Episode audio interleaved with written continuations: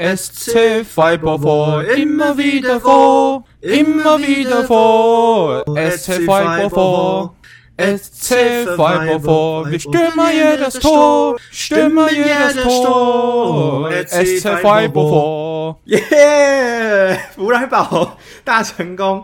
好，好啦，欢迎来到足球印象派。我们用印象聊足球，带大家用轻松的口吻领略足球世界。我是主持人 Sean，我是主持人 Alan，还有 Francisco。对，Hello。好，为为什么我们会唱这首歌？你们刚刚两个这样大合唱，有什么特别的契机吗？对，这个契机就是源自于呢，我已经念了很久，说，诶，我们球场不是开在我住的地方附近吗？那由于疫情的关系，嗯、我们之前开放人数太少，那都必须要去抽。就是要抽票才可以有买票的资格。那之前我是抖内了五欧元，就是因为那时候他们说，如果去参加这个抽奖的话，你要付五欧元。不过这五欧元会捐给慈善机构，所以我之前有付过一次五欧元，可是没有抽到买票资格。那这一次在这个礼拜，我们帮有新的防疫规定，就是它开放球赛到两万五千人，那就是你只要是一般球迷，你要买票，你就自己上去选位置，然后自由。买票就好了，那我就诶刚好有这个契机嘛，我就想说不要再挑球队了。我觉得反正重点是要看弗莱堡跟弗莱堡新球场，嗯，那就不要挑对手。那刚好现在这一队就是我们的对手柏林赫塔，不是什么太强势的球队，所以票也算蛮好买的。不过球迷也很热情，因为大家都憋很久，很想去看球，所以其实整个场地坐的也还满满的，两万五千人，我觉得应该是都有卖。卖完了，那我就挑了一个算中间的价位吧，因为我们的票最便宜好像是二十七欧一张，然后最贵一张是五十四欧，然后我就挑了一个四十五欧，然后还放在第一排，在角球区边边的位置，然后第一次坐在第一排这么爽，哦嗯、对啊。那你坐的时候，你们全程是站着看吗？还是有人坐着看？诶、欸，像一开始我们就是开场之前会先唱两首歌，然后一第一首会是我们巴登，就是我们这个区域叫巴登，然后我们巴登这边的算巴登 lead，就是巴登的歌，然后唱完之后再唱我们刚刚开场的时候唱的那个属于我们球队的队歌，就是 SC Freiburg 4前进吧，弗莱堡这样。哦，那有个问题是，为什么你是你去看球，但是 Francisco 跟着唱？Francisco 是已经开始对这个弗莱堡有特别的感情了，还是怎么样？不啊，不是啊，他就跟我说他坐第一排啊，然后我就想说，嗯、那我就来看看电视上看看可不可以找到 Sean，可是因为他是角球区，可能那个。画导播不太会带到角球区那一边，除非是开角球。可是我看角球也没几次啊，嗯、所以我其实一整场都没有在看球，都在找像在哪里。然后呢，我想说是为了像才看这场比赛的。当然啊，不然谁没事去看弗莱堡的比赛？哎、欸，我早上九点半爬起来看弗莱堡的比赛，我又不是死忠铁杆球迷。没 错没错。然后后来呢，看完看完了一整场，发现我还是找不到。然后后来，我昨天晚上，因为我买那个 ESPN 有那个回看功能，哦、我又从头到尾再看了一次。对，我其实就就就少五话，一场比赛要看三遍这样。然后不是看战术，我就是没就是开始在扫观众席，然后看导播会不会带到角球区那边。对，然后他们就因为 ESPN 他们那个回回放的时候是从开场就开始开始那个开始剪这样。嗯，所以我就会、嗯、就会带到他们开赛那个球迷在那边唱歌，我觉得哎，这首歌好像蛮好听的哦，哎，那球迷唱，哎，这个气氛有对哦，那我就赶快来 Google，、嗯、然后这这首歌，然后就是刚刚上唱的这一首 X C Freiburg 4这样，我说哎，这个开场前、哦、球迷在唱 Key 婚跟他北拜哦，然后旋律也很洗脑，那就赶快来听看看，这样对，哎，真的蛮好听的哎，就是刚刚听你们这样唱，真的有这种很很欢乐的感觉，因为有些。对歌，我们之前唱过几首，比较抒情嘛。可是这个就是跟着那个节奏，会感觉整个球场的活力，大家都感感受得到。对，对因为这首这首歌是我们当地的一个乐团创作的，所以它的旋律也好，非常有难得的风格。然后它的歌词，我们刚刚只有唱副歌啦。那因为副歌它比较简单，比较洗脑，对于没有学德文的人也可以很简单的朗朗上口。那如果有学德文，想要知道这首歌的全部，可以上网 Google 它的歌词。那它歌词其实有融入一些德文梗，还有一些我们当地的的一些特色在里面。如果有兴趣的话，或者是懂德文，可以去看看，还蛮有趣的。哎、欸，需要我问你一个问题，因为我开、嗯、看那个比赛的时候，我看到他们在唱这首歌的时候，很像那个所有球迷都在挥毛巾。像大联盟季后赛在那边挥那个毛巾，你那时候有挥吗？还是你没有毛巾？我我，我没有毛巾，但是我有挥我的毛毛线帽，就是算是跟、哦、跟上。我因为你是甩你的口罩，没有不能甩口罩，口罩戴着，不能甩口罩，甩口罩。对对对，因为我们像我刚刚说嘛，我们一开始会唱两首歌，第一首歌比较呃庄严一点，因为是比较是我们邦歌，就是其其中一个地区歌这样，所以大家会把那个围巾拿起来，嗯、就是。把它张开拿起来，然后就是很庄严的唱，然后那首歌的旋律也是比较庄严肃穆一点。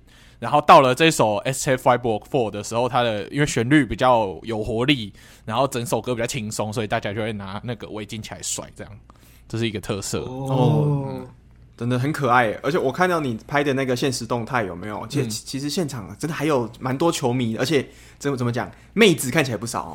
哎、欸，对，啊，导导播只导播都只 take 妹子啊，所以也不会 take 到你，都没有拍到上，都都不会啊。我就在那边找导播就一直 take 到那个戴口罩很很漂亮的妹子啊，或者是那种有没有？然后跟一一群妹子进来看球，我想说那应该应该是找不到上了，还是看球吧？有、欸、比较可惜啦，所以以后知道如果要上镜的话，就是要揪一群妹子去看球，你夹在里面就有机会被导播 take 到，对，就有就稍显可惜、欸。那你你。你现在现场看的时候，因为你你是一个人去嘛，嗯，就像我上次看拜仁一样。那你觉得一个人去看球，气氛会觉得无聊吗？还是其实大家的互动也是还蛮欢乐的？我觉得不会无聊欸，因为像我们其实你就算不熟他们所谓的对歌还是什么的，人家在就是庆祝的时候或者是喊叫的时候，你就稍微听一下，然后就跟着喊，其实。蛮蛮有参与感的，你就算跟旁边人不熟，你这个进球的时候，你会觉得，哎、欸，整个球场是一体的。尤其是柏林离我们很远，是一个对角线，所以真的会来的客队球迷其实不多，嗯、所以基本上我们主场就只有我们自己的人，所以哦，自己人呐、啊，对对对对，所以整个气氛就是很统一的这样子，所以我觉得不用担心说找不到人跟你一起看球，你自己去看球也不会觉得无聊，对吧、啊？嗯。所以算是德甲第一次，哎、欸，这样说起来也蛮扯的。你来德国几年了？你一六年的时候来，算是一六年来的嘛？今年也是迈入第六个，算一六年年底啦。那个时候来还不熟，还不知道什么足球在哪里嘛？对，足球在。结果你来了这么久，一直说自己是米呃那个多特球迷，一场都没，一场都没去。哎。对，没有，因为有时候你要知道，就是看球，我们除了球票以外，如果我要专程去多特，我还要车票钱，还要住宿费，这个额外的收入，呃，这个额外的支出啊，嗯，没有，如果没有收入，只有支出的话，这个会有点负担呢。尤其是像多特这种球队的价钱又会高一点，然后有时候如果你买不到正常的票，你可能要去再售票网站买，那个价钱可能又更加可观，所以我会尽量以就是交通。易达性为主，你像为什么我会去看意大利对瑞士？是因为在巴塞尔，所以很近嘛。然后像弗莱堡这一次，我是骑脚踏车就可以到，嗯、完全不用担心塞车或者是挤大众交通工具，我就是骑脚踏车十到十五分钟就到了，这样。所以、欸、比我去洋基球场还要爽诶、欸，比我去洋基或大、嗯、大都会球场都还要跟人家挤地铁。对对对对，因为而且昨天。天气很好，然后又是一个下午，所以算天气又暖和一点，所以骑脚踏车去就是整个很舒服啊。所以就算我们球场也相信，就是大家也知道，我们弗莱堡是一个脚踏车友善城市，所以我们球场除了有很多停车场以外，有很多可以停脚踏车的地方。然后我看蛮多人也是跟我一样骑脚踏车去的。哦，真的，很特别。对，这是在其他城市可能比较不会看到的情况，因为大部分可能就是巴士站或地铁站，或者是那种轻轨站为主。嗯、但是我们弗莱堡是脚踏车友善城市啊，所以骑脚踏车的人真的蛮多的，还不错。那那那欧洲看球会、哦、球迷比较 prefer 搭大众运输工具还是开车？因为我们知道美国基本上大大部分都是开车，所以。不管是棒球场还是足球场或美式足球场，旁边一定有一个非常大的停车场。那在欧洲，感觉这种状况应该是比较少吧？因为可能欧洲对于大众运输的规划比较完善，那可能也是比较，就像你讲的，脚踏车友善，或是那种大大众运输比较友善的一个城市，所以可能欧洲人去看球，可能都比较不倾向开车。没错，没错，因为像我们在买票的时候，你在结账之前，他会先问你说：“哎，有没有需要大众运输票？可以一起买这样子。”那所以他们的规划通常就是旁边一定会有公车站牌，然后或者是地铁站，或者是轻轨站，都都会规划的还蛮好的。所以在欧洲真的不用担心说：“哎，球场比较偏远，要怎么去？”总会有方法会到的，嗯嗯嗯，而且很多接驳巴士通常会停在外面。对对对，对，尤其是离场的时候，他那个 fan bus 他会把大家载走。嗯、这一点我真的是比较好。嗯、对。对啊，可是如果像是那种真的是巨无霸的那种国家级的球场，像是呃安联球场，嗯、其实安联球场它那边有点像是在交流道的旁边，那其实它的易达性没有那么高，哦 okay、可能大家要去的话也是必须要搭巴士或是开车。那因为我上次去参观外面的时候，它其实外面一个非常大的停车场，我相信这个。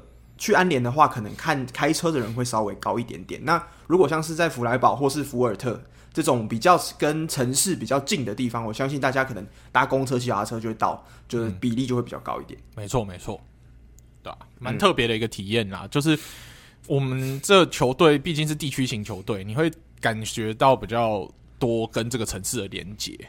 然后所有球迷就是很热情的专注在这支球队上，比较不会像你去看一些国际性的球队，它就是比较商业化一点。这个比较就是属于这个城市的球队，蛮特别的感受。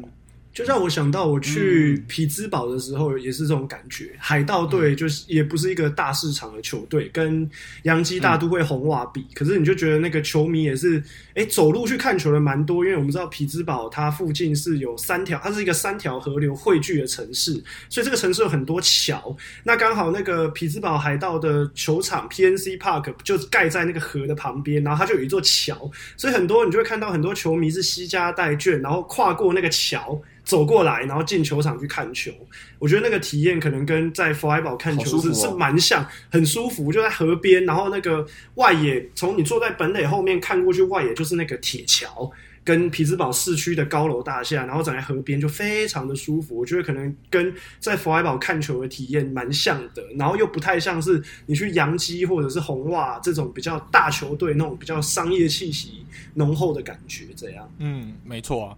你就不用花很多钱，你就是休去享受一个休闲的下午，这是一个很好的选择。或是为什么在欧美国家，大家去进场去看球的意愿会这么高，也是这也是其中一个原因。这样，嗯，没错，嗯，就是像是一个郊游、散步、散散心，那顺便看一个球赛，这样还蛮好的。然后再喝个烂醉。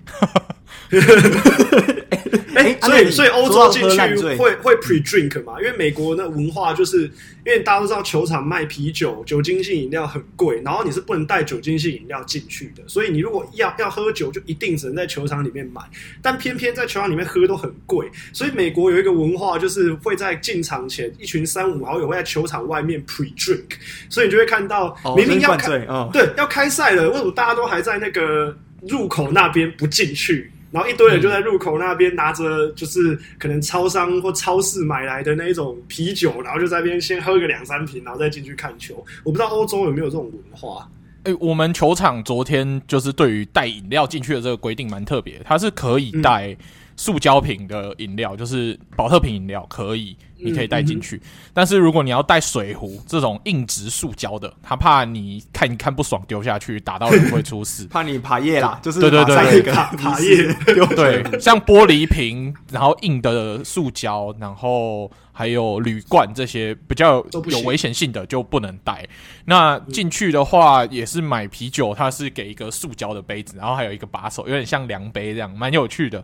那价钱的话，嗯、我我昨天是没有买，因为我要骑脚踏车嘛，就觉得。先不要酒后驾，呃，不要酒后驾脚踏车，这样不好，所以我没有买。但是我去看一下价钱，嗯、它大概跟餐厅差不多，就是四四块多一杯，四块、oh, okay. 多欧元一杯，欸、很很便宜耶。是半公升的吗？那种就是五百 CC，对对对对对。啊，欸、它跟很便宜耶，跟餐厅的价钱差不多。嗯、就是如果你跟超市比，你一定会觉得，呃，怎么超市一瓶啤酒才卖不到一欧，然后你要卖那么贵？可是你要想，它是一个。娱乐场所，所以你就把它当成去餐厅。啊，对，你就把它当成去餐厅买酒这样，所以它价钱还算合理，所以不会太离谱。所以你去看球的话，你是不用花费到，就是你要看一个球要破费很夸张这样，不会不。嗯，因为美国你看，像我举洋基球场为例的话，你你去外面买超商买啤酒一瓶就就可能五六块吧。可是洋基球场一瓶同样的什么 Bud Light 啊那种铝罐易开罐比较大的，可能七百 C 七百公升、欸、毫升的那一种，洋基球场一瓶要卖十四块，所以真的不是贵、嗯、了吧？超贵，十四块美金。你们光是在外面的价格就已经比上的球场内价格还贵，然后球场里面的价格又是外面的 double。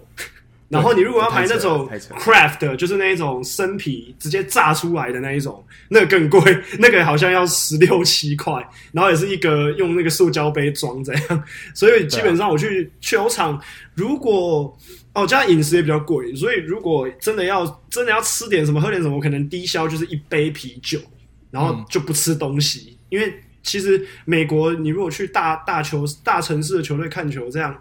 一一一一次花下来真的蛮多钱的，因为它里面一个热狗可能就六七块美金，然后你在外面纽约的那种餐车那个热狗，差不多你可以买到相似的只要两块，然后你球场里面卖六七块，然后啤酒一杯十四十三四块，然后汉堡也是十几块，然后你这样花下来其实很很盘啊。你一个人如果又要又要吃东西又要干嘛又要求票，一一一场比赛花个六七十块美金很正常。然后你如果又要去那个商品部买一些东西，哇，一一场开一场一花一百，对，就是基本上，那、啊、你可能做外野，可能一二十欧就买得到，结果吃东西吃吃东西超贵，对对对对对，嗯、有时候吃东西的钱比 球票还要贵，对啊，对啊，所以我觉得就是还不错。如果那个德国的那个啤酒在球场内的价格也是这么 friendly 的话，我看可能球球迷比较愿意就是去进场看球吧，因为可能那个诶这样对于他家庭或者是对于个人的负担都不会这么重。因为美国我记得前一阵去年有一个呃调查，就是那个一一一家四口去看球的花费，然后是大联盟三十座球场，红袜队是最贵，好像看一场平均花费要三百多美金，一家四口，天哪！就是加球票，对啊，球票、饮食、停车这些，然后红袜队是最贵，是三百多美金，一家四口来说。然后洋基也不遑多让，洋基好像两百八十几，反正大城市都超贵。对，所以美国看球基本上，嗯，我觉得某种程度上面还是有一定的经济实力，你就是比较多是中产阶级以上的家庭啊，比较才才有能力负担得起去看球赛这样。对，不过我说的这个花费是限于我们弗莱堡的小球场的花费哦。但是至于到拜仁、多特这种大球队、大球场，它花费我觉得一定会比我刚说的那个价钱还要高。所以如果你们就是听众想要来看球，然后是就是想要去支看自己支持的这些有名的球队，也是要做好心理准备，可能没有办法像我刚刚说的那个价钱这么漂亮。对。嗯或者是去英超的球队，可能也是更贵这样。哦，对，那个德德甲的球队是五大联赛收呃收费最合理的，所以我这个四十五欧的价钱，你要到英超去，你可能只能买到很差很差的很差的位置，然后是一个很普通的对战组合。所以如果是英超的话，是不能以我刚刚说的这个价钱去换算，你一定会觉得很失望的。嗯嗯。对，你这个第一排这个位置，而且它前面没有什么柱子挡你，有没有？这个很棒的视野。没有，我的前面就是一个安保人员，然后接下来再过去就是球球球员了。嗯嗯，哎，那你你们的球场是新的吗？那你进去就是讲完吃的，那你觉得这个球场内装呢？你觉得算是在对球迷来讲，这个动线是好的吗？还是？哎，我觉得是什么？动线就蛮直观的啊，就是你直接进去，然后要找到位置，什么都蛮容易的。那至于它有没有什么很有特色，我只能说它就是一个很德国的球场，就是没有太花里胡哨的装饰等等的，但是就是你该有的功能都有给你。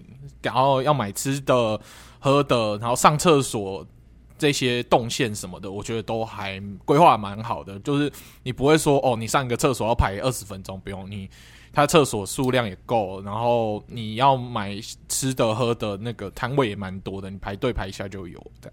嗯，诶，希望我再问你一个问题，嗯、就是，嗯、呃，像我们知道美国大联盟很多球队都有自己的，比如说在地的特色美食，那德国有没有这样？比如说佛莱堡有没有有没有什么呃特色的美食是哎只有在佛莱堡当地或是在佛莱堡这个球场有卖的？诶、我像我们德国，我觉得特色美食就是大家都知道德国香肠嘛。只是虽然说德国香肠，德国香肠，可是每一个地区的德国香肠其实都不一样。然后像我们在弗莱堡一定会卖的就是我们弗莱堡当地的一个香肠，叫做 Langen Water，就是长长很长很长的红色的香肠这样。然后是用油煎，嗯、然后它那个长度应该是香茗长度三十公分的样子。然后它会 它会把它它会把它折叠，然后夹在那个。面包里面，然后是蛮有特色，它不会太咸，然后烟熏味也不会太重，是一个蛮清爽的一种香肠。对，那每一个球场都会有属于自己特色的香肠，你到不同的区域，你可以去尝试看看每个香肠巡礼这样子。然后通常，嗯，德国呃还有一个东西会有跟当地做结合，就是啤酒，因为德国最有特色是啤酒。嗯、那每个区域的啤酒也都不一样，像。Bayern 最有名就是因为它跟 Paulaner 嘛，那 Paulaner 虽然它是国际商业品牌，不过它也是巴伐利亚那边出来。那在我们这边就是跟 Rothaus 合作，那是我们一个当地的啤酒。那它最有名的是一个叫做 Tannenzapfler 的一种啤酒，也是在国外可能不太好找，也是到我们这种巴登这个地区才比较有的。那这就就会是我们的特色这样。所以如果要跑不同的德甲球场，我觉得可以试的就是去试每个地方的啤酒。跟香肠，嗯，没错。那例如说，我们弗莱，我们纽伦堡的，就是叫 Nürnberg，它就是那种短短的香肠，就是比较像香民实际长度的，对，短短的香肠，八公分嘛。啊，它呃呃，八 到九公，八到十公分左右啊，白白的啊，那个还要烤焦，一面其中一面是烤焦的这样子。Oh, OK OK，对 OK OK 啊，它这而且特别是像。我不知道你们的那一个，就是你说狼恩狼恩，你们那那一只叫什么名字？嗯，狼恩 water。对，狼恩 water，它的这个是一次就一支而已，对不对？因为我们纽伦堡的香肠是一次给你三支，就是它是以数量代替长度，它一次是都是三只小小的香肠排在一起，那夹在面包给你吃，这样次数代替长度，这也是蛮特色的啦。OK OK，对，次数代替长度没错，一次给你三支，OK，对，三重享受。哎，那那个 L，对对对，你那时候去福尔特的主场有没有一些比较有特色的福尔特当地的啤酒啊，或者是当地的美食？球场限定的美食？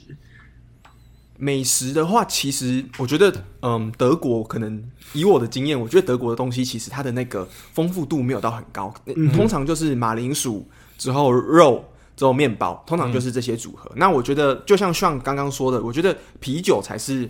可以最好分辨每个地区特色的，像是我们的在地的啤酒叫做 Greener，是我们呃福尔特这边自己的啤酒。那如果是在纽伦堡的话，它可能就是用 Tucher，就是另外一个纽伦堡他们在地的啤酒去分。嗯、那他们每个球场都会有自己的品牌可以喝到了，对啊。嗯、那至于像是面包、肉排这些，或者薯条。差不多每个球场大概都有，就是标配这样子，有点像你们美国的热狗，热狗可能像那种感觉。对，热热狗、热狗汉堡这样。对，然后那个 chicken chicken tender 鸡鸡柳条，这大概就是每个球场标配这样。标配标配，没错没错。哎，是说讲到这个球场美食，我自己觉得蛮特别的是。之前我跟 Sean 我们两个去看英超的时候，在英超的球场，在英国他们会吃派，我觉得还蛮特别的。这个这个这个食物，对就是在德国看不到这个派，但是我没有吃过。Sean 你知道那个派里面装什么吗？那个派里面好像就是绞肉馅跟马铃薯，有点像 Shepherd's Pie 的那种感觉。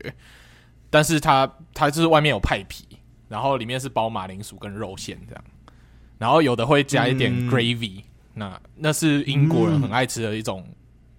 东西啊，一种主食，那这个在德国也是没有的，但是英超特色。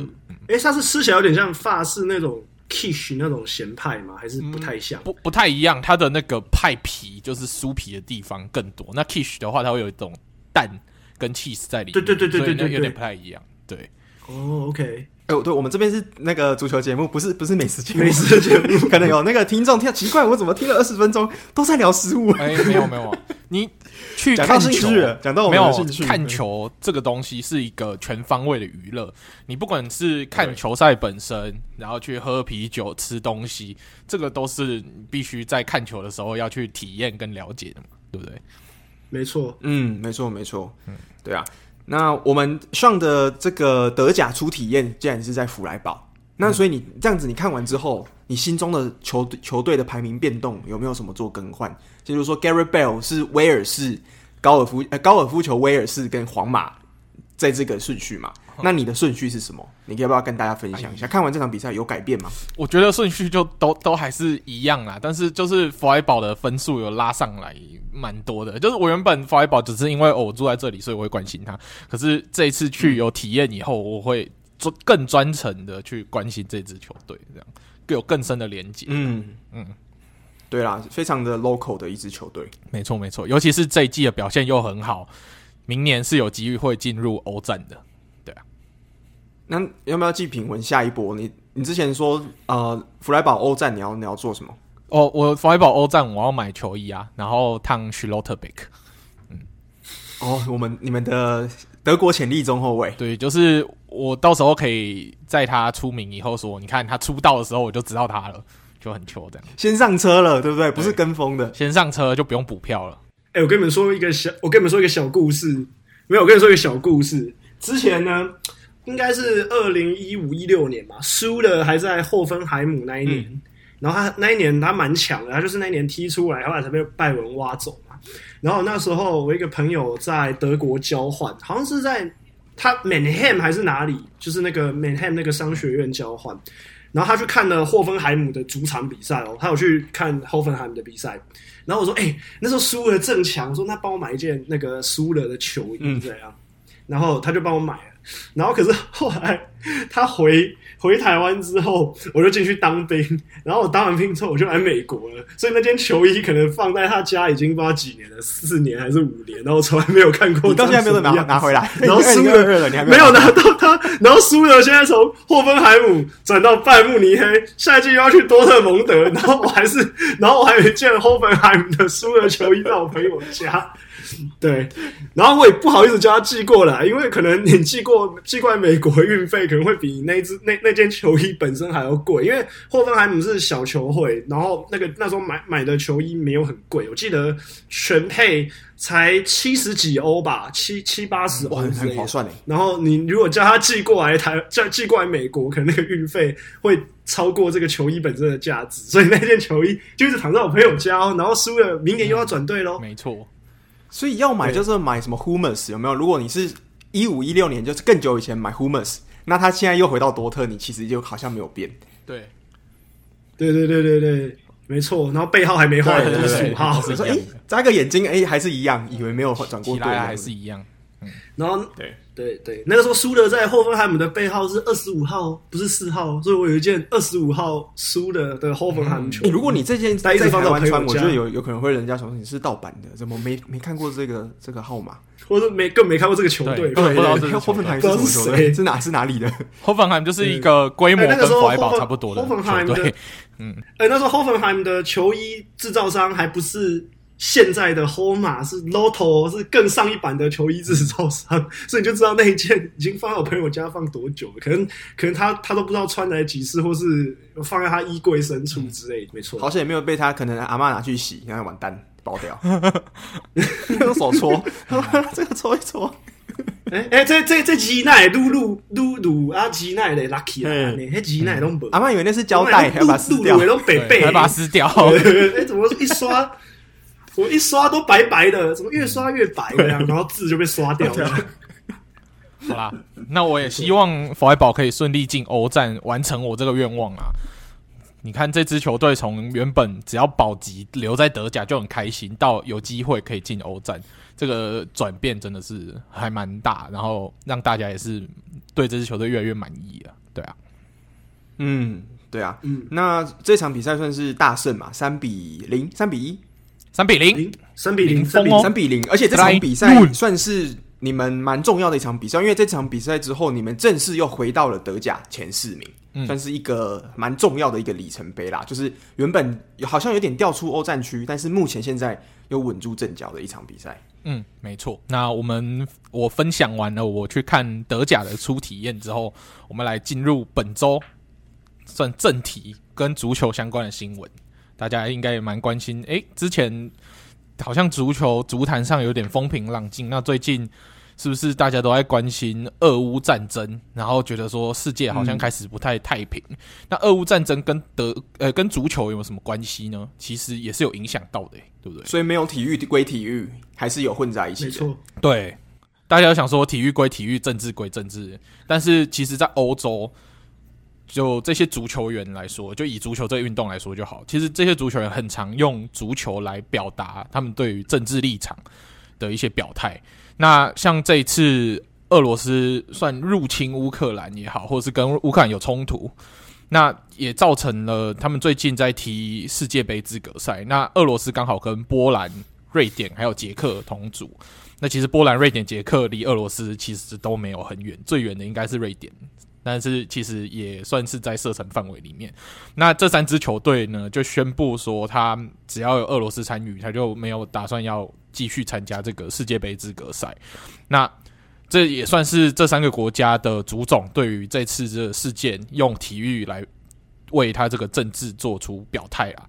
那至于接下来这这个他们会真的就这样不参加，然后放弃他们进入世界杯的资格吗？还是会用其他的方法做解决？那至于至于俄罗斯国家代表队，他会就。乖乖的这样子受制裁，还是他会像他们参加奥运一样，找出另外一个方法去继续参与这个比赛，然后最后可以达到可以踢世界杯的可能？那这个就是我们要继续观察的部分，对吧？嗯，尤尤其是世界杯是这么盛大的一个运动盛会嘛，那我相信运动员也不希望说，我好不容易四年一次，那我每个人都是当然想要为自己的国家争一份荣耀。嗯，那因为这件事情。如果没有办法顺利的进入到这个比赛，或是他自己的怎么他没有办法展现自己，用足球对他们应该是最重要的东西。那这样子其实蛮可惜的，所以也希望说这件事情不要影响。我知道体育可能跟政治是脱不了关系的，可是我自己觉得是说，还是希望每一个足足球员，也是运动员都有办法在自己擅长的领域有办法发挥，就不要说因为其他的事物而导致他们没有办法，就是。呃，做出自己最好的表现，那准备那么多年，其实就是蛮可惜的。对，没错。那另外一个也是跟俄罗斯有关系的是，今年的欧冠决赛本来是要在圣彼得堡举行，那也因为他们这个战争的决定，那欧足联决定说他要改变欧冠的场地。那本来是在讨论说，诶，会不会去到伦敦，会不会在什么温布利之类，就最后最后的定案是改到巴黎。那不是到 PSG 的主场，是到。法国国家队的那个球场就是法兰西体育馆，呃，打法兰西球场那样。就是之前如果大家对对于巴黎恐攻有印象，然后有看到有一个球场爆炸，那那就是那个球场。对，那它是离巴黎市区比较近一点。嗯，那这样今年这个票，我觉得应该会更难、更抢手，因为毕竟是在欧洲的中心嘛，在巴黎。对，那这个原本大家想说最近。决赛都越办越偏僻，但是今天办到巴黎，我相信这个可能会很热门。呃，对，但是我觉得对于要去看球的，不管你有没有住在欧洲，这都会是一个蛮可观的花费，因为我们知道巴黎什么 什么不多，就是你要花的钱最多。你不管住宿也好，买票也好，我然后交通也好，啊，这都是一笔沉重的支出啊。除非你本来就是住在巴黎，对。欸嗯，巴黎跟伦敦哪个比较贵？巴黎跟伦，你说我觉得伦敦还是比较贵。我觉得消费吗？我觉得可能差不多吧。因为像我们从假设从我们这里出发好了，因为我去巴黎的话，我只能坐火车。那这个火车的钱跟我从我这里坐飞机到伦敦的钱，可能火车的钱还比较贵哦。这是欧洲交通比较荒谬的一个一个地方。就是火车费会比，如果你坐什么联航是比较便宜的，对不对？你说什么 Ryanair 之类的，没错。尤其是英国又超多联航选择，你不管坐 Ryanair、EasyJet 都蛮容易可以到的。然后它那个票价，如果是你提早买或者是平日的话，又蛮划算的，对吧？但是在欧洲火车的价钱通常都蛮惊人的。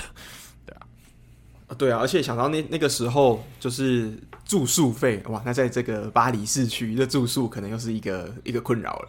可能他这比赛你要隔好几个区才有办法，嗯、就是你每天通勤要很远才有办法到你想要的法兰西球场那边去看球，这样子。没错，OK，那我们说完了欧冠之后呢，还有第三个，哎，怎么这么多跟乌二有关系的？嗯，第三个就是我们切尔英超球队切尔西的老板，我们都知道 Abramovich 是很有名的一个 俄罗斯的商人。嗯，虽然他现在已经加入以色列籍，但是大家还是知道他跟普丁的关系是蛮密切的，算是亦敌亦友的关系。听说有时候关系很好了，但是你知道，在这种关系算是权力的斗争下，随时都有可能变脸嘛。所以他就是现在是以色列人，但是他的。身份还是蛮敏感，所以他决定说暂时把他的球队经营权交给切尔西旗下的一个慈善基金会代管，这样，然后他算是先退居幕后。那也有人说他要卖掉球队，但是我倾向觉得他应该是没有要卖掉球队，毕竟切尔西对他来说算是一个金鸡母啊。那他应该就是先把球队交给这个基金会托管之后，那等到风波过了再回来继续当老板。反正切尔西对他来说算是蛮有用的正资产的，我就是觉得他不会轻易的把他的经营权卖掉或让出去，这样。嗯嗯哼，而且我觉得他是真的爱球队啦。你看阿布从二零零五年、零四年、零五年接手切尔西到现在，切尔西基本上近二十年，应该说球队近期最辉煌的时代就是阿布接手切尔西之后开启。我觉得他对切尔西是真爱，嗯，没错，所以应该不会那么快卖掉。对，他不是那种只是想要把球队买进来，然后诶、欸，然后炒炒作一下，然后等到资产上涨的时候，或者是球队价值上涨。再把它卖掉，这种投机客，我觉得他是真的爱球队，没、嗯、所以我觉得他不会那么轻易把球队卖掉啦，除非是接受到来自外部的政治压力，或者是什么英国政府的干预，嗯、不然我觉得他不会那么轻易把球队。而且他常常可以在比赛的时候看到他在旁边看球啊，所以我相信他一定是对这个运动有热爱的。对啊，我哎、欸，好像现在不行了，英国政府不让他入境，哦、我之前没，他好像没办法去英国，对。我之前甚至怀疑他变以色列人是不是就是因为他以前拿俄罗斯身份会被赶出去，哦、所以现在改以色列。好像是对对，好像好好像是这样，没错。因为之前拿俄罗斯身份，英国不让他进，不让他入境，嗯、所以他没办法去 现场看切尔西的。身为老板不能去，不能去很惨哇。对，他才去寻求拿其他他国护照、嗯、入籍他国这样。没错，对啊，那所以这个切尔西，尤其是他今年、去年拿了欧冠，今年拿世俱杯，他刚好算是这个世界上应该算是一线顶级强队嘛。那我觉得，嗯，像双说的正值应该是正向资产，尤其是这个市值在伦敦那么贵的地方，所以我觉得要放掉吗？嗯、可能好像也应该辛苦打造起来这个蓝蓝色帝国，我觉得是蛮可惜的，应该是不，如果是我，我是不会放了，应该是不太会。嗯，应该是不会，就是除非他是，就像我刚刚讲的是有外部压力逼迫他要卖，嗯、不然他以他本人的意愿，他他不会，应该是不会卖出。对啊，好，那我们自然都说到英超，那我们就继续来说一些跟英超有关系的新闻。我们说切尔西的老板可能不会卖球队，但是接下来有一个很重要的人就要跟他心爱的球队说拜拜了，那就是我们李兹联的算。目前最传奇的教练之一就是比奥萨，那就是也是当年让李兹联起死回生，把他从英冠带回英超的这个功勋教练比奥萨。因为最近李兹常常常常都以大比分落败的关系，然后本季战绩也相当的不理想啊，所以决定球队 做出了一个很痛苦的决定，把他 sack 掉。那这季里兹联多惨呢？我们都知道里兹联是一个踢进攻足球的球队，然后在上一季表现也蛮好的嘛，就是就算只有进攻，我表现还是可以不错。但是这一季只有进攻，但是防守真的是烂得蛮夸张，他二十六场掉了六十球啊。那这也是我觉得造成比欧萨没有办法让战绩有所起色的很重要原因，因为我们都知道足球不是只能只有进攻，那尤其是今年进攻又不是很有力。我记得他们掉了六十球，也才进二十几球而已，二十九，所以其实进攻火力对，对还不到三十球，所以他进攻火力也没有很旺盛嘛。那在比奥萨离开呃里兹之后，他们的高层去找了。前红牛的教练 Jesse Marsh 要来接掌。那至于这个会是好是坏，这常常在你知道，在球季中换教练都会是一个不是大好就是大坏的这种结果啦。但是对于 Jesse Marsh 这个人接掌里兹，我是觉得还算有信心啊。我觉得他是有机会可以把里兹带离呃降级区，然后让他继续保在英超。因为我觉得里兹其实。他目前的目标应该很很简单啦，就是待在英超，然后下一季看看哪里需要补强，然后再往中游去发展。那这一季就不要想太多，保级就等于成功了，对吧、啊？反倒是去年他们二月丢丢球很惨诶，他们二月丢了二十球，好像是英超单月最惨的记录。对啊，对。二月五场比赛丢了二十球，丢四球太扯了吧？怎么赢？这个这这个是直接一定是必输的啊！一场丢四球，没有我对吧？他们二月三球三球四球六球四球，就是五场。他最近两场就丢十球了，六球是被我们那个利物浦打的嘛？我记得对，是六球对利物浦，没错 没错。对，最近两场掉十球，这是太夸张的一个数字。你要怎么赢？蛮蛮离谱的。对，那其实他这一季还有蛮大的问题是他们的主将像。呃，Bamford 跟 Kelvin Phillips 都有伤病缠缠身啊，所以表现不好可以预期。但是这个防线会这么糟糕，那比奥萨本身就不是一个以防守著称的教练，那你要比奥萨带出铁血般的防守，也好像也是不太实际。所以我觉得在这个时候换教练是可以理解，但是我觉得李之敏应该心里是很难接受的啦，就是他们心目中的神在这个时候要跟他们暂时道别了，那他们可能需要一点时间去沉淀这个。事实，这有点像是，就是呃，比欧萨之于里兹，有点像西蒙尼之于马竞嘛，可以这样比喻吗？诶，都。信仰值来说应该可以，嗯、但是他没有带那么那么久啊、哦！我记得西蒙尼还是带比较久，嗯、没有啊，没有。如果以时间的羁绊来说，西蒙尼还是比较深啊。但是如果以精神羁绊来说，我觉得可能差不多等。OK，但是只能说西，蒙尼是现在五大联赛第二长的嘛，仅次于你们弗莱堡的教练。没错，对啊，Christian Streich 还是第一名，真的没错。好像西蒙尼比他晚一个月上任，两个都在球队带超过十年。所以我觉得那个信仰值跟执教时间来说，还是西蒙尼略胜于比奥萨，略胜一筹。对，哎、嗯欸，那我有一个想法，就是比奥萨是打这种高压逼抢的嘛，就是也是类类似这种进攻球风的。那你们多特适合吗？你说叫比奥萨来带多特吗？还是你们现在现在的 还是现在的防守？如果比奥萨来带，可能单季失个一百球。我哦，我是觉得。莫我是觉得不要啦，我们现在防守都这么惨呢。对，莫忘皮特防守都这么惨了，千万不要，不要，真的不要开玩笑，雪崩式崩盘这样，千万不要，呃，真的不要，真的不要，因为我我觉得我们 Rose 再换比奥萨，这个真的是剑走偏锋。我觉得多特是要均衡发展，如果你的目标是在德甲要有机会在德甲或者是德国杯拿冠军的话，你整个球队还是要。比较均衡一点，因为多特的目标从来都不是只要保级而已，所以不要剑走偏锋，还有点危险。对，瞬间爆掉。欸，今年这样子踢成，虽然防守说烂，还是第二名嘛。那如果在防守再直接爆掉的话，那之后就不好说了啊。对，别别有上来多特应该每一场都棒球赛吧？啊，六比五。我会看棒球吗？那我真的看不下去，没办法。哈伦大四喜，但是半场丢四球的，丢之后拿看几分，看几乌龙球大四喜这样子。然后，然后中场六比五。那我们说完比欧萨下课，那我们要说一下让比欧萨压倒比欧萨的最后一根稻草的这个组合，那就是我们的热刺。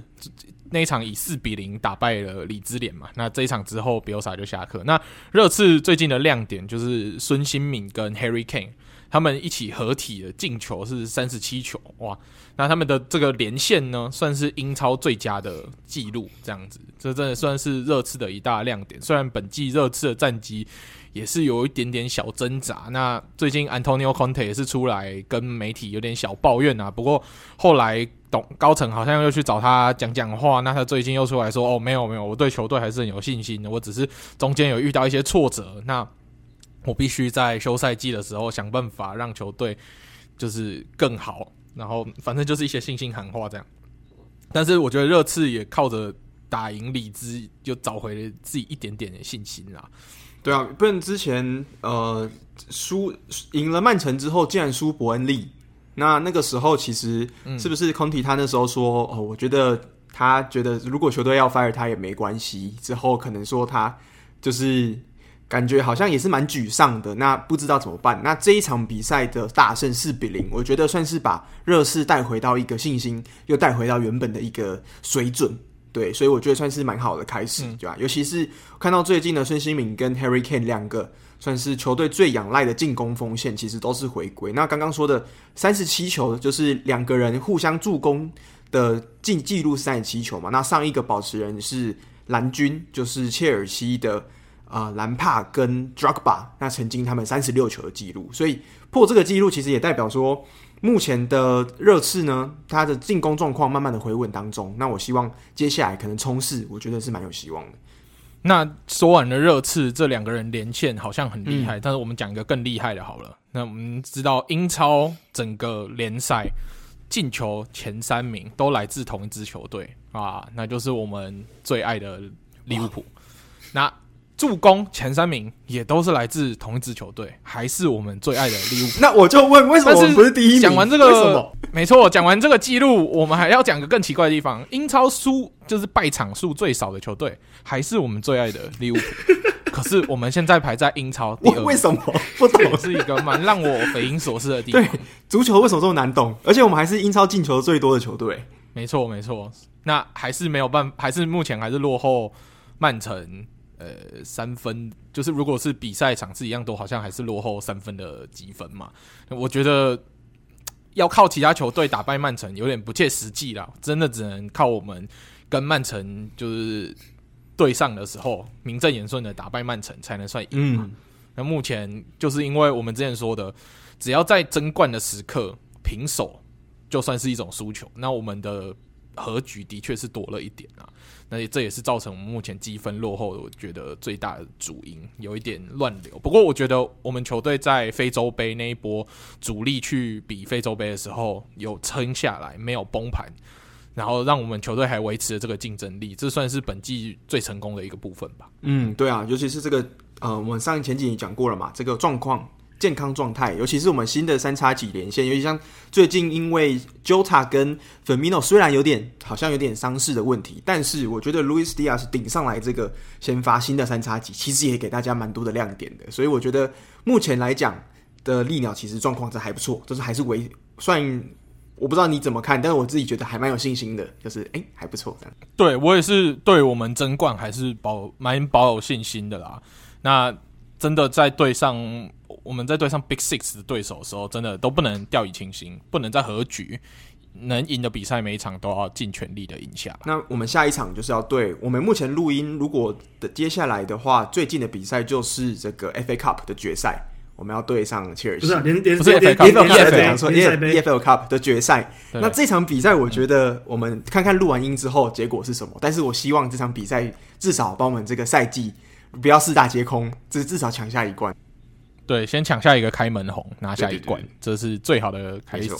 对，你希望我们可以好好加油。OK，好，那以上就是我们本周的呃足球新闻。那接下来我们要来进入我们之前欧冠预测的算第一轮比赛的一些回顾。那我们要讲的对战组合有四个，嗯、那我们也是按照时间来跟大家分享好了。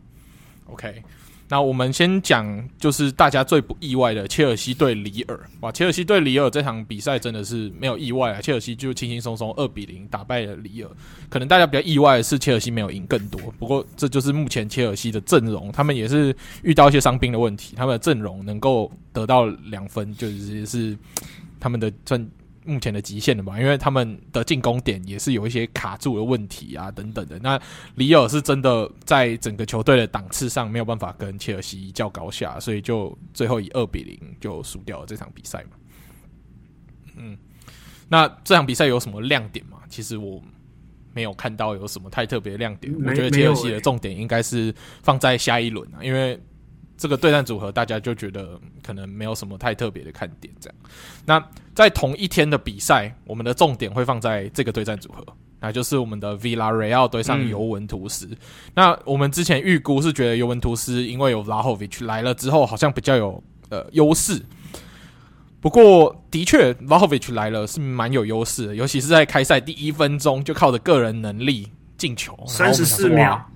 三十四秒，对，三十四秒就打进他欧冠初登场的第一球，哇，那真的是太神了！那会不会整场要看他表演？结果我没想到这一场这一球进了以后，就就没有然后了。对于尤文来说就没有然后了。那尤文现在也是面临到很严重的伤兵潮问题，他也在这一场比赛伤了 Western McKennie，那也是蛮严重的伤势。那整个阵容防线来说，他们也是遇到了很严重的伤兵潮。那在 Villarreal 这边呢，他这其实在这场对战里面，Villarreal 是表现比较好的这支球队。那他整场强攻，虽然效率不好，那 Szczesny 也有挡出蛮多球的。那最后是靠着呃 r a b i o 就是 尤文的 r a b i o 的一个晃神，让造成了 Parejo 的空档，那顺利的用一个反越位的方式进了一颗很漂亮的进球。那之后就一直维持了这个一比一的僵局，最后就一比一握手言和。那至于谁会晋级呢？就要看下一轮。的比赛结果才能决出胜负了。那目前以尤文那么严重的伤病潮来说，其实 Villarreal 瞬间好像又多了不少的优势。嗯嗯，那换我考你们一个冷知识，你知道欧冠史上最快进球的，嗯、这应该有印有一点印象吧？六秒吗？就是谁？然后在哪一队？谁谁？我我我有点忘记了。我我我知道我有听过这件事情，可是我有点忘记是哪一队。是现役球员吗？退役，退役球员，退役。嗯，卡卡吗？不是，欧冠史上最快进球。欧冠史，欧冠史。提示跟跟德国有关。Closer 吗？德国。嗯，还是是 Closer 哦？不是，Podolski。哦，这可这可能这个你这可能你们不太知道啊，这个人叫。Roy Mackay，他是荷兰，他是荷兰人。哦，那我真的不知道。然后他创了欧欧冠史上最快进球，我目前查是十点一二秒。他那时候代表拜仁慕尼黑，一二零零七年，十点一二秒这么精，跟人家在跑一一百公尺那种这个数字，就是开赛十点一二秒就进了。哇，就啊，那我知道，我记得那个记录不是欧冠的，好像是世界杯。哦，OK，哦，那个是这个这个是欧冠的。然后他当年拜仁对皇马的时候，马 K 开赛十点一二秒就进球了。哇，哦，基本上就是开球之后传个几下就过去了，就直接进门了。他那球好像是皇马先开球，然后传给 Roberto Carlos，就 Roberto Carlos 好像滑倒，然后就被马 K 就直接哎、欸、你滑倒，然后我就直接冲过去单刀就进了。这样，嗯、我我我印象是、哦、是这样，史上最快欧冠纪录是十点一二秒就进球，就是他。嗯，OK，这个荷兰人，这是蛮特别的，对，蛮冷门的一个姿势，因为其实这个人现在谁还记得？就不有名啦，但是他就是因为这个这个记录让他在历史上留名。他在拜仁也没有待很久，嗯、好像也就待了四，也不算巨星，不算。他在拜仁就是几年而已，四五年而已。可是就因为这个记录，让他、那个、这个记录听起来不是很很想提起，史上最快的男人。嗯，史上最快的男人 太快了，大家不太十秒十十秒十秒而已，十秒就进进了，进了，对吧？十秒就进了，没错。好，OK。那我们说完了 Villarreal 对尤文之后，我们要进到。另外一天有两个对战组合，那是我们蛮期待，本来会有大屠杀的阿贾克斯对本菲卡，可是这一场也算是出乎我们的意料，最后两队是二比二握手言和。但是虽然说是二比二，不过这场比赛的激烈程度算是超乎我们的预期，没错，对不对，Francisco？因为我觉得这一场就跟那时候，我记得撒物在分析的时候就说，这两队可能都会是打对攻，然后后来。比赛的进程也蛮印证这一点，就两队都是进攻足球，所以基本上上半场就是阿贾克斯狂攻，然后本菲卡就一直守，然后下半场有点情况反过来，不知道是那个战术本菲卡在战术布置上面有做一些应对，还是阿贾克斯上半场狂轰猛炸之后，下半场有点没力，然后变变成下半场就是本菲卡。的球权持有率跟持有时间就比较多，然后下半场主要的有威胁性的进攻都是来自于本菲卡这边。那所以这场比赛最后二比二是一个蛮蛮公平的结果。对，那这场比赛的亮点就是那个阿贾克斯的前锋 Sebastian Aller，他包括之前六场欧冠小组赛，像这一场是连续七场欧冠都有进球。然后今天这一场他还完成另类的梅开二度，他进了一个乌龙球。对，但对，所以但是不管怎么样，他达成了连续七场欧冠都有进球的小组的的记录，然后目前也是稳坐本届欧冠的射手榜第一名。嗯。那这场比赛其实完全是出乎我们的意料，我们原本以为是阿贾克斯可以一面倒的带走这场比赛，结果没想到这场比赛的胜负呢，又要到下一轮才可以决决出来。没错，那这一天算是一个蛮特别的一天啦，就是两队，就是两个对战组合都没有想要在这一天决胜负。那另外一边的马竞对曼联呢，其实跟我们预期也一样，真的是五五开啊。那比较让出乎人家意料的是，呃，在 João Felix 的表现，诶、一开始竟然就靠了一个漂亮的头槌头球进球，这个呢是我们没有想象到的 Felix 的的进球方式，诶，因为我们都觉得说 Felix 就是一个呃盘球比较骚啊，射速还不错的年轻人，那头球不会是他最让人家有印象的。对，毕竟他身高也不是那种很高的，一百九十几，像伊布那种前锋，所以大家对他的印象可能就是，诶，跑位很灵活，脚法很很很骚，但是不会让人家觉得说头球是他的主要进攻武器，这样就反而进了一个很漂亮的一个头球，让我有点意外。对啊，那这场比赛，因为在赛前我们都知道说，Koke 没有办法上场，那。傻物跟 Francisco 的判断就是，诶、欸，可能这一场比赛就不不会去争取控球部分，可能就是打反击嘛。那的确就像我们赛前预估的这样子，是打反击。那曼联，因为如果你要打反击，一定是把球丢给人家控。可是曼联呢，整场比赛没有打算要控球，而且曼联放了一个很奇怪的边位。他们把 Lindelof 拉去打边位，这是一个非常糟糕的选择，因为 Lindelof 就是一个没有办法打边位的人，他会让整个后卫线卡在一起，然后让整个曼联的，就是整个进攻就很乱七八糟，整个节奏很奇怪。所以如果有看这场比赛的，呃，你应该是看得很痛苦啦。啊！如果没有看的，千万不要回去看，因为真的。可是我问题，为什么整场比赛打漏是受伤吗？为什么他们不要上打漏，或是甚至比萨卡？这。没有没有受伤啊，对，比萨卡后来有受伤哦，后来有上，比萨卡后来有上哦。那至于为什么一开始不上王比萨卡，这个不知道，你要问朗尼克，问朗尼克。对了，对，那对 这场比赛就是曼联完全就是踢的比较糟糕那边，但是他最后靠着年轻人，哇，这场比赛基本上是年轻人去决定胜负的。那就代表没有人决定胜负啦，所以一比一握手言和。那曼联这边是靠着。呃，马竞的防守失误，然后靠着他们年轻人 Elanga 的射门把比赛扳平，那最后就是一比一。那目前这样看起来的话，也是要到下一下一轮才可以有办法定出胜负。那对于这个对战组合，我是蛮看好，下一轮有可能要踢延长甚至 PK 的。没错，Francisco，你怎么觉得？我觉得应该也是蛮激烈的。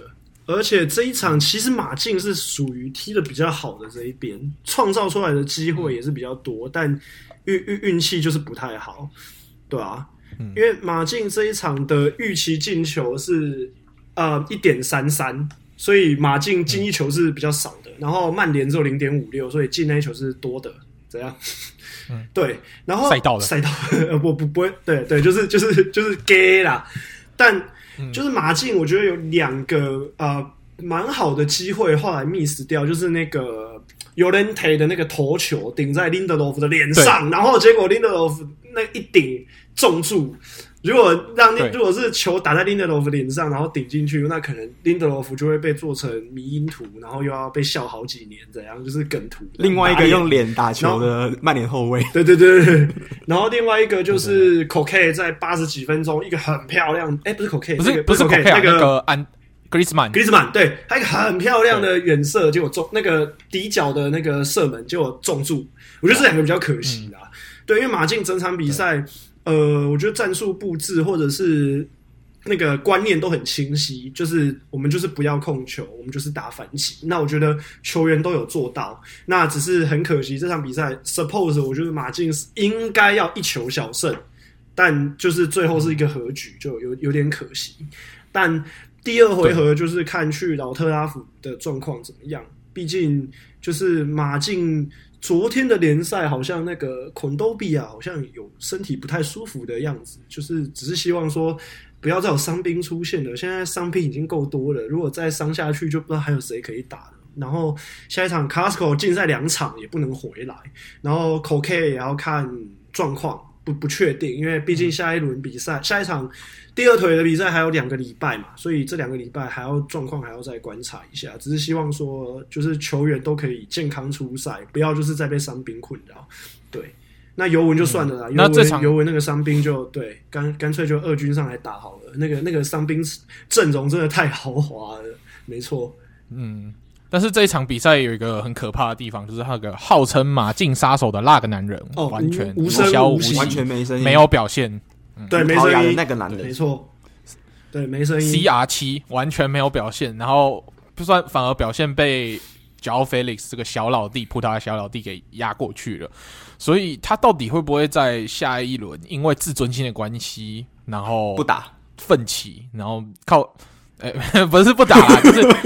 大家都有印象，他之前在呃尤文图斯的时候，不是有对马竞的比赛第一腿二比零嘛，然后淘汰那第二腿三比零，第二回合三比零，对，没错，对对对，所以我们不能看他第一场比赛没有什么表现就小看他，所以回他回到了呃曼联的主场还是要小心一点，没错没错，他不是那一种啊，就他不是那种他争胜心很强啊，他不是那一种就是会放弃的人。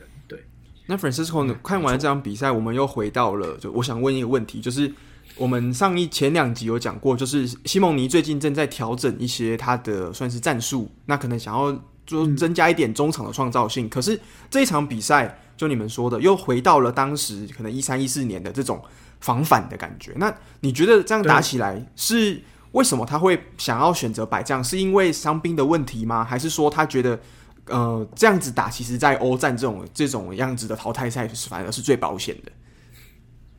我觉得伤兵是蛮大的一个因素啦，就是有点是被迫，他必须要这样调整。哎、欸，昨昨天的联赛，我们都我们都摆上好像五后卫的阵容，阵容啊，五五三的，哇，对之之类的。我觉得呃，应该是被迫伤兵，然后去被迫做这样的调整，也可能是这样的打法比较舒服。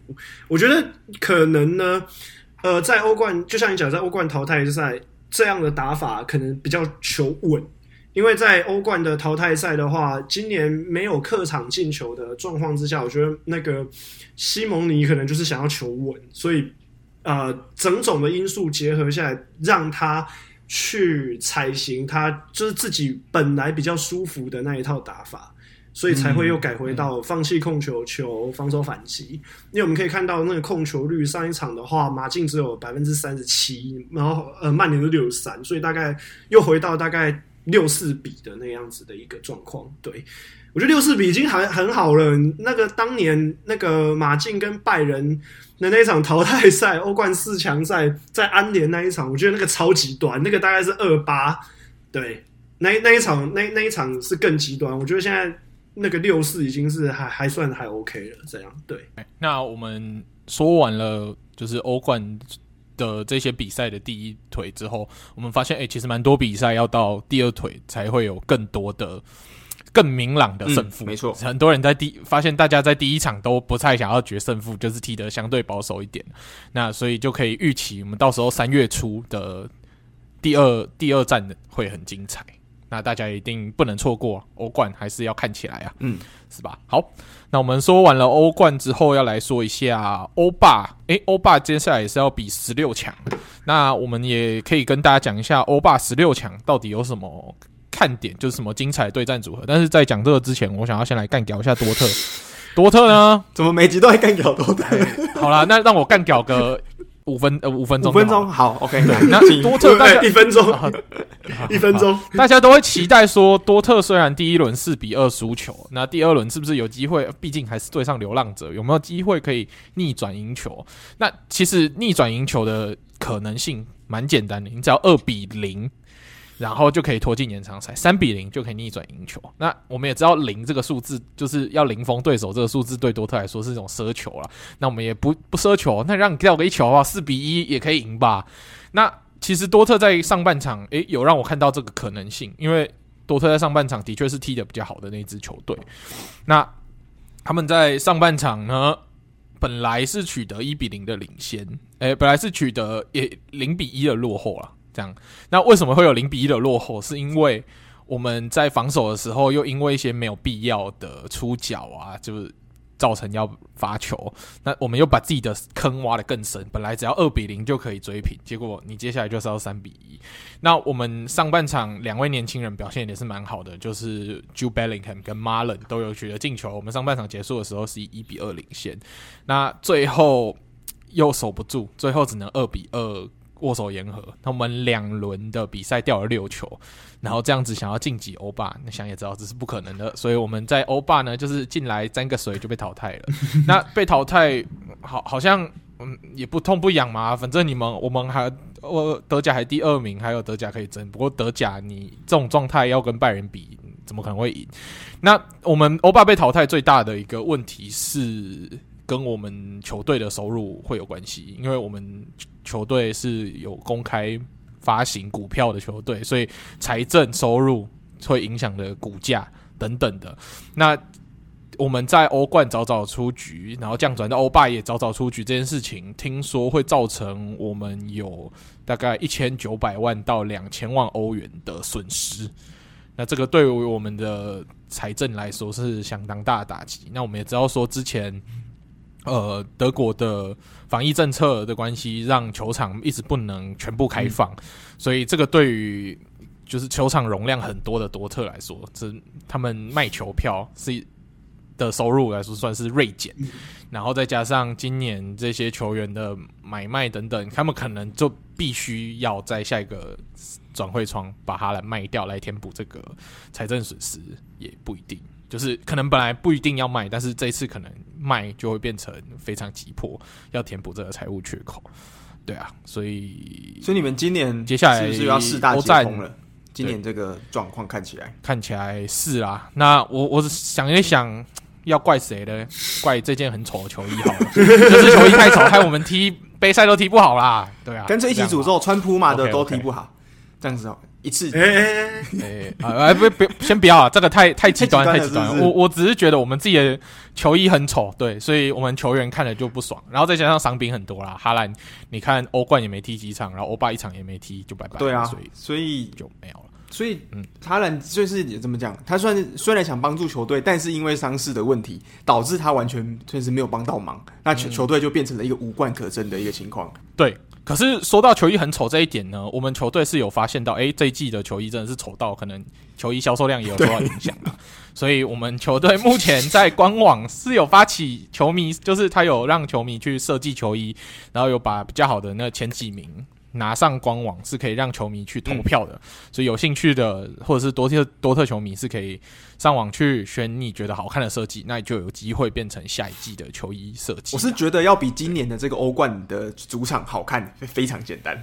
就是如果要超越的话啊，今年的今年的这个欧欧冠应该说杯赛球衣的设计基本上就是用脚设计的啦，就是就是换颜色而已，基基本上每一支铺马的球队。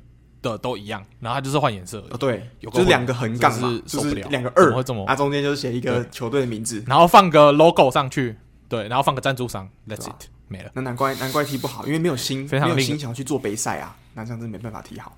对啊，非常令人失望啊。好，那说完多特这个生气的事情就不说了，那我们还是要讲一下十六强欧霸有什么看点呢？那十六强的对战组合，我们也在这边一个一个先跟大家讲好了。那他的对战组合，首先我们按照比赛日期，会先有波图对里昂，然后皇家贝提斯对法兰克福，塞维利亚对西汉姆联，然后莱比锡要对上目前少数仅存的二超球队斯莫斯科斯巴达。嗯、那巴萨要对上以前。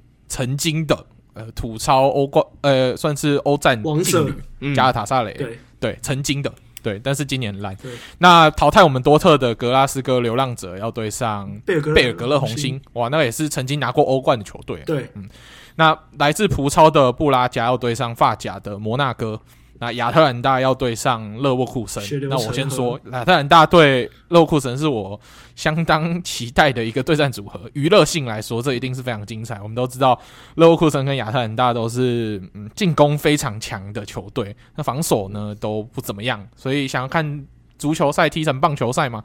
建议看这个对战组合。你一定 你会不会把你支持多特的这个心 转嫁到这场比赛来看？对，但是如果我要转嫁到这场比赛，我可能会支持亚特兰大。对，报报仇一下，对啊。不过在这里补充一下，亚特兰大其实亚特兰大最近也有一些新闻，是他们的经营权。最近 NBA 塞尔提克队的老板之一啊，哦、宣布说他成为了亚特兰大的大股东，所以亚特兰大现在也是有富爸爸，算有钱的老板。对。所以亚特兰大不能，我们不能再想象以前亚特兰大那种被被加莫这种小球队，然后 local 穷穷的没有，他们现在也是有美国富爸爸在后面撑腰，所以他感觉起来这支球队的野心就是以后要常年征战欧战，然后建立起属于他们的一些功勋事迹。没错，他朝着变成迈向 Big Eight 的第八支球队的这个目标迈进。没错，对，哇，没错，OK，那。在欧霸的对战组合里面，比较实力比较接近的，我觉得除了这个棒球赛以外呢，还有波图对里昂。那波图有蛮多葡超的超新星，所以如果喜欢看一些年轻的小妖人的球迷，非常推荐看波图对里昂这个对战组合。那你知道里昂的总教练是谁吗？嗯，你知道吗？里昂的总教练现在是谁？就是你们多特的前总教练啊。Peter Bosch，Peter Bosch 吗？就是那个进攻流的教练。所以如果想看对攻的，应该这一组也是很精彩。多多特尸骨未寒，但是就有很多人把这些精神就是继续对下去，是蛮体现在这个防守的方面。多特防守，对对对对对。那另外一个还有让人家蛮觉得蛮刺激的对战组合，是我们欧霸的王者塞维亚。要对上西汉姆联哇，那我觉得今年欧霸对塞维亚来说非常重要，是为什么？因为我们大家都戏称欧霸是塞维亚杯嘛，对不对？嗯、但可是今年的决赛真的要在塞维亚的主场办魔咒吗？所以身为欧霸王者的，身为欧霸王者的塞维亚一定是想要全力争取，能不能在乡亲父老面前打决赛，甚至夺得欧霸，让对不对？让欧霸的冠军奖杯再回到塞维亚这样。嗯、那我觉得他今年。可能会有因为有这样的动力，让他们在踢欧巴上更加的强烈的动机。没错，不然现在大家最看好的应该是巴萨，因为我们都知道新生巴萨已经不是之前在欧冠那个人人可以践踏的巴萨，现在已经是蛮强势的进攻巴萨，是沙维的巴萨，那已经是脱胎换骨的一支球队，所以大家都不敢小看他。但是塞维亚呢，他的这层动机加上去，能不能在未来遇到巴萨，跟巴萨有所匹敌呢？这是我们可以在他对西汉姆联这场比赛先看出一个第一步，这样。嗯，不是啦，他对加塔萨雷啦，巴萨对加塔萨雷啦，不是，啊不是，塞维亚对塞维利西汉姆联，在。嗯对对，之后有没有能力可以挑战巴萨？OK，因为巴萨对加尔塔萨雷，我觉得是轻轻松松。因为今年加尔塔萨雷，我们刚刚讲了，曾经的王者，代表今现在已经不是王者。今年在吐槽的状况非常的糟糕，只有是中游、中下游的水准。对，所以我觉得巴萨过加尔塔萨雷是轻轻松松了。没错，而且最近巴萨的这个，我们上一集才说新同学奥巴梅扬好像没有什么表现，嗯、结果这集刚讲完两。两场进了四球啊！啪啪啪啪啪啪！老总，你老总好强，美羊好香。哎哎哎，Alan，要不要脸？要不要冰敷一下？冰敷一下，好总，冰敷啊，冰敷。我们已经连续两集臭臭的每个人都爆发，不行不行，再臭了，不能再臭。对，嗯、所以目前这个巴萨瞬间啦，算是在这个跟拿波里这个对战组合胜出四比二之后呢，就一跃成为了我自己觉得目前我觉得欧霸的算是最大的强者。大热门，因为我们说目前的巴萨算是整个进攻火力非常的丰富，那也不会说像以往可能说找不到人进攻的点，目前算是多点开花，像 Frankie De Jong 还有 Jordi Alba 这些人，都陆陆续续每场联赛或是杯赛都可以跳出来帮忙球队建功。那尤其是奥巴梅扬这个点，上一场比赛虽然是靠着嗯比较幸运的方式第三球拿到了一个帽子戏法，不过这场比赛一样五十九分钟的时候的进球，所以。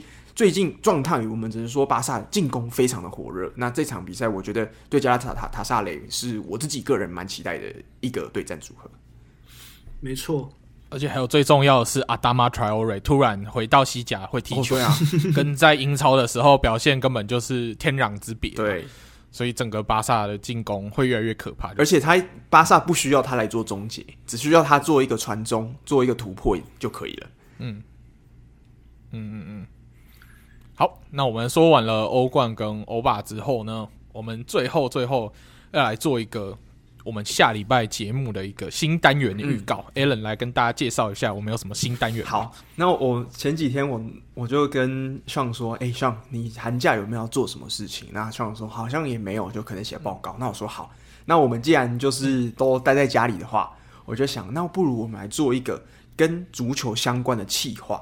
那我暂时把这个企划的名字呢，就命名成足球，呃。塞米纳，那什么叫足球塞米纳？就是足球 seminar。那我们知道，在德国上大学的话，每一周都会有一些，例如说老师会给大家看个文本，那我们就要一起讨论这个内容。那我想说，就办一个我们类似足球的读书会的东西，我们挑一本书的内容，那这本书。我们下礼拜才会跟大家介绍仔细一点。那这本书主要是在介绍英超的历史跟战术的演进。那我们以每一周可能看个一个章节的形式，跟大家分享一下这本书的内容。那也顺便带大家认识，也包含让我们自己认识英超的整个历史的脉络。那还有最近战术的演变，为什么曾经的呃只会打高调传球的英超，变成现在各式各样多元的？像是高呃高位逼抢啊，甚至三后卫的组合啊，或者是卫九号 false nine 这些战术到底是怎么演变出来的？在这本书里面都会蛮多的琢磨的，所以我觉得蛮期待这个新的单元，也蛮不知道大家的反反应是如何，所以我们就敬请期待下一周，如果我们做出来这些节目的时候，就大家期待一下。你是不是在德国上大学压力太大，想报复社会才想到这个？觉得这个痛苦不能只有我尝到，我也要把大家拖下水。对啊，平常要读那么多文本，让你们一起读，不能只有我写论文，看书啊，对啊，对不 对？对对对对，那你还没有跟大家讲说这本书叫什么名字？因为我是觉得我们在这边跟大家先预告，是希望说，诶，想要跟着我们一起读的。我们接下来下礼拜的内容会以它的第一章节为主啊。嗯、那这本书叫什么名字？Alan，要不要跟大家介绍一下？Okay, 好，那这本书呢，它是一个算是在英国或是叫我们之前曾经在进入足球世界里面有提到的一个网站，叫做 The Athletic，就是有点类似台湾的运动世界这样子的一个写手平台上面很有名的一个作家，那叫叫做 Michael Cox。那 Michael Cox 他是算是英超专家，常常会在上面撰写一些关于英超的战术的专文。那这场这本书是他在二零一七年推出的书，叫做 The Mixer。那这个书的名字为什么会叫 The Mixer？我们下一集可以来跟大家介绍为什么叫做。这个中文翻译其实不太好，怎么翻？叫做 The Mixer，搅和机或是什么东西？搅拌机或是搅拌者？这个东西其实他在书的第一章就会介绍到。嗯。那我们下一个礼拜就可以来好好跟大家聊这一本书的内容。那因为这本书是英文的，所以如果大家如果有兴趣、能力有就看得懂的话，那也可以欢迎去买这本书，或者是用电子版可以下载来看看。那我跟着我们。一起就是了解这个英超的历史。那如果可能英文有点读起来有点吃力，或是没有时间读书的话，也没有关系。那就听着我们的节目，我们就大家慢慢的每一周就是跟大家的更新新的章节，这样子慢慢一起了解足球的世界。对，我们会挑其中一些比较有趣的章节。那我们会先从第一章节跟大家一起聊一聊，然后看看大家对于这个单元的反应。那我们之后就决定说，诶，如果大家反应不错的话，我们再从里面挑一些比较有趣的章节，然后做一些探讨分析，跟大家聊聊这本书。嗯、对，对，因为我们想说来做一个改变嘛，因为我们已经节目毕竟做了两年多，我想说，嗯，可能如果有新的单元，不知道试试看也蛮好玩的。而且尤其是像我相信像这个 像像你这个月应该是写了蛮多报告，也是看蛮多书的嘛。那再加一个这个英文的，OK 吗？扛扛得住吗？嗯可能可能可能不知道，到时候不知道了是不是？还是就不要看足球了，就看书就好了。以后我们就不聊足球，看书。不是不是不看书就只看足球，就是到时候就是你在讲，然后我就哦，真的哦，他这个书里面有这样写哦，哦，不要打哈欠就好了，就不要打哈欠了。哦，好好好好好，我不会打哈欠。你没有讲到我不喜欢的球队，我不会打哈欠。OK OK，对，好了，那就敬请期待，大家一起期待一下我们这个下礼拜的新单元。嗯、那如果有兴趣的，真的可以去。找这本书来看，跟着我们的节奏一起读。那如果想要找电子书的，我自己是会在一个呃，算是我平常在查资料常常会用的一个网站，叫做 Z Library，上面可以下载到电子书的版本。对，那如果是真的没有办法买到的话，去下载电子书来看也是一个选项。这样，它算是一个自由的线上的图书馆的概念。嗯，可以去下载。好，OK，, okay 那我们就。那以上就是我们本周的节目，最后请 Alan 来帮我们做个结尾吧。那还是一样，非常感谢 Francisco 今天又来跟我们聊足球，很开心。他分享美国的看球文化跟 Sean 的德国看球文化。